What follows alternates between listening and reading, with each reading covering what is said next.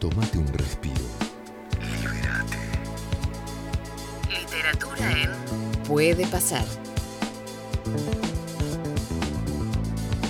Mañana movida, ¿eh? una mañana de martes movida y eliminatoria, juega Argentina, ¿eh? pero vamos a relajarnos un rato y leo el título que es El caño más bello del mundo, ¿eh? y lo veo a Juan Román Riquelme, esta obra de Diego Tomasi, ¿sí?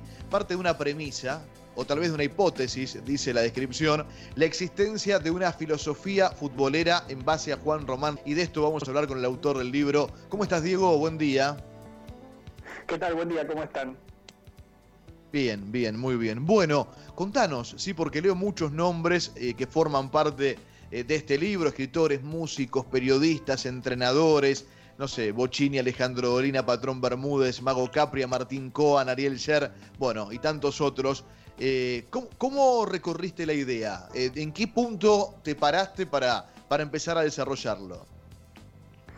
Bueno, eh, en primer lugar, yo soy hincha de Boca, con lo cual tenía el desafío grande de no escribir el libro de un hincha, sino de, tratar de pensar algunas cosas que a mí me venían inquietando acerca de cómo se piensa el fútbol en general y que me interesaban particularmente sobre cómo se piensa el fútbol alrededor de Riquelme y cómo pensaba o cómo piensa el fútbol él desde su, desde su concepción del juego ahí nació la idea y, siempre la intención fue hacer un libro de fútbol o de pensamiento sobre el fútbol y no una especie de recorrido biográfico indagando en intrigas de vestuario o cosas por el estilo que, no eran tanto lo que me interesaba a mí.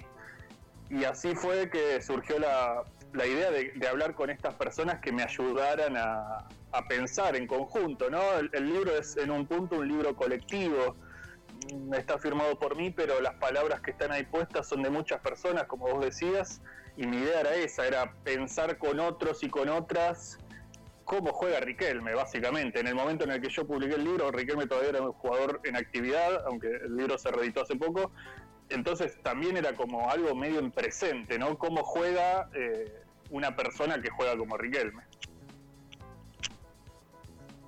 Diego, Chicas, Sofi, Claudia. Diego, ¿qué, ¿qué pensabas de Riquelme antes de empezar a escribir el libro y qué te hicieron ver las personas con las que hablaste?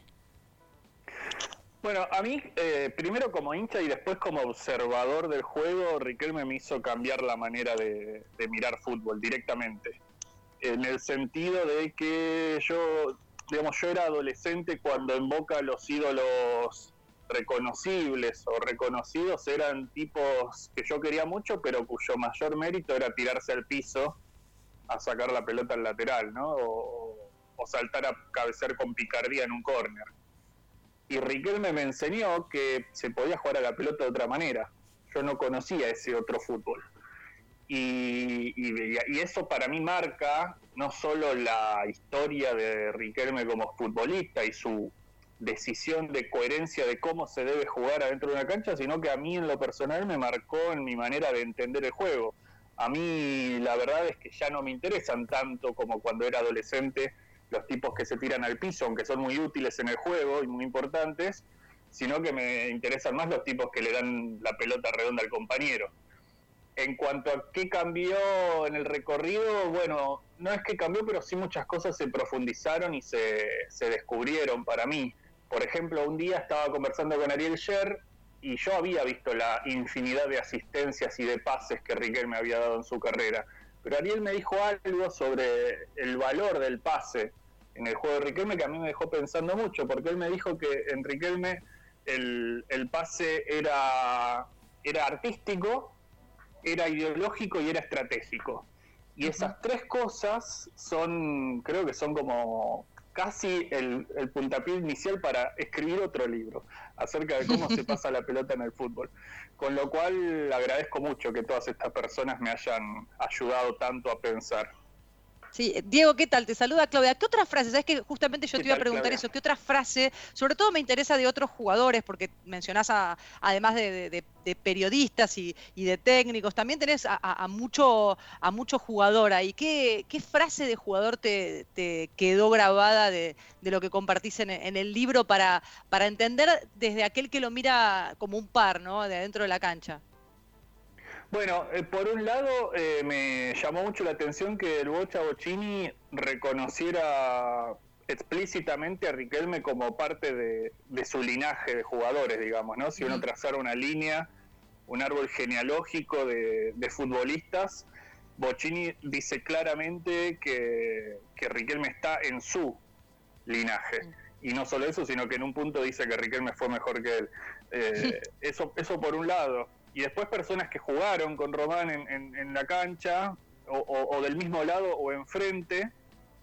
Eh, a mí lo que más me llamó la atención fue el, respeto absoluto por la por el juego y por, por el compromiso con el juego, porque hay algo que creo que se extendió demasiado mientras Riquelme jugaba, probablemente potenciado por su enfrentamiento con, con ciertos sectores del poder del fútbol, como puede ser cierto periodismo, que era la idea de que el tipo era, era conflictivo. Y yo no sé si el tipo era conflictivo afuera de la cancha, que es de lo que se lo acusa. Lo que sé es que adentro de la cancha era de los tipos más generosos que yo vi. ¿Qué generosidad mayor hay que dársela a un compañero para que el compañero juegue mejor que hace un minuto?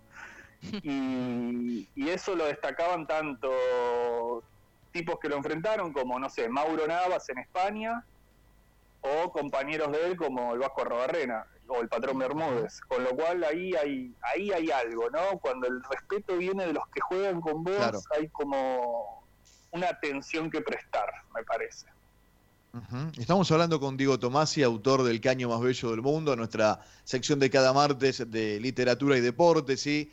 Buscando la existencia de una filosofía futbolera en base a Juan Román Riquelme. Eh, ¿Conoce la obra Juan Román? Eh, ¿Pudiste hablar con él? ¿Sabe si la, leyó? La, ¿Sabe que existe?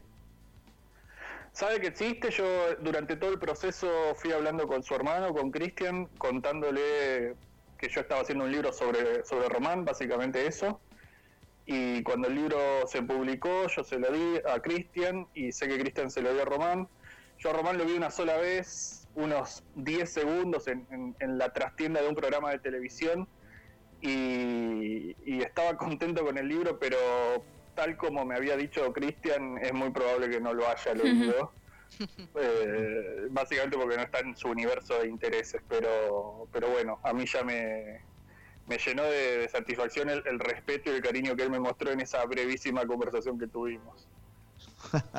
Qué lindo. Bueno, yo pensaba mientras te escuchaba, digo, ¿no? Eh, admiro al Román futbolista y, lo, disfruté en la selección, me hubiese gustado disfrutarlo más en la selección y en cada equipo en el que estuvo, ¿no? No solamente en Boca, sino también tuvo una etapa maravillosa en Villarreal y, para unirlo solamente al título, porque en realidad no va, no va solamente eh, de, hablar de un caño o de otro caño, ¿no? Pero digo, el, de Yepes es una, una obra divina, ¿no? Pensaba en algún otro pero digo, el, caño ese de Yepes de espalda es, una imagen y en la cual se demuestra lo que vos decís muy bien, creo, que es el respeto del rival, ¿no? Porque cualquier otro rival se da vuelta y le pega una patada y lo revoleaba por el aire. Sí, ahí em, yo eh, le dediqué un capítulo completo a ese caño por muchos motivos. Primero porque ya tenía pensado que ese iba a ser el nombre del libro, a pesar de que yo considero que la jugada individual no es lo que distingue el juego de Riquelme, sino que lo es lo que decía recién del juego colectivo, de mejorar a los compañeros, pero al margen de eso es muy representativa esa jugada. Como decía Martín Coan en el libro, el caño a Yepes es la jugada que no fue gol más importante de la historia de Boca, probablemente junto con el penal eh, de Roma de Lem, ¿no? Eh, y ahí me parece que hay condensados una serie de conocimientos acerca del juego que Román tiene, al margen de la capacidad técnica para ejecutar esas ideas, que me parecía muy importante para poder detenerse y dedicarle unas cuantas páginas a eso. Hay una serie de movimientos porque la pelota viene medio revoleada desde el fondo. Sí, sí, sí, sí, total. Y entonces ahí hay una serie de gestos técnicos de cómo poner el cuerpo, cómo parar, cómo controlar la pelota, eh, y después el caño en sí y la jugada que sigue, porque además de que Yepes no le pega la patada probablemente por, por, el respeto y por la calidad de Yepes, también lo que hay es un tipo que se te escapa, ¿no? Porque los movimientos de Riquelme después del caño no son tan tan claros para el defensor, porque medio que se va hacia el centro de la cancha, pero después se va para el lateral.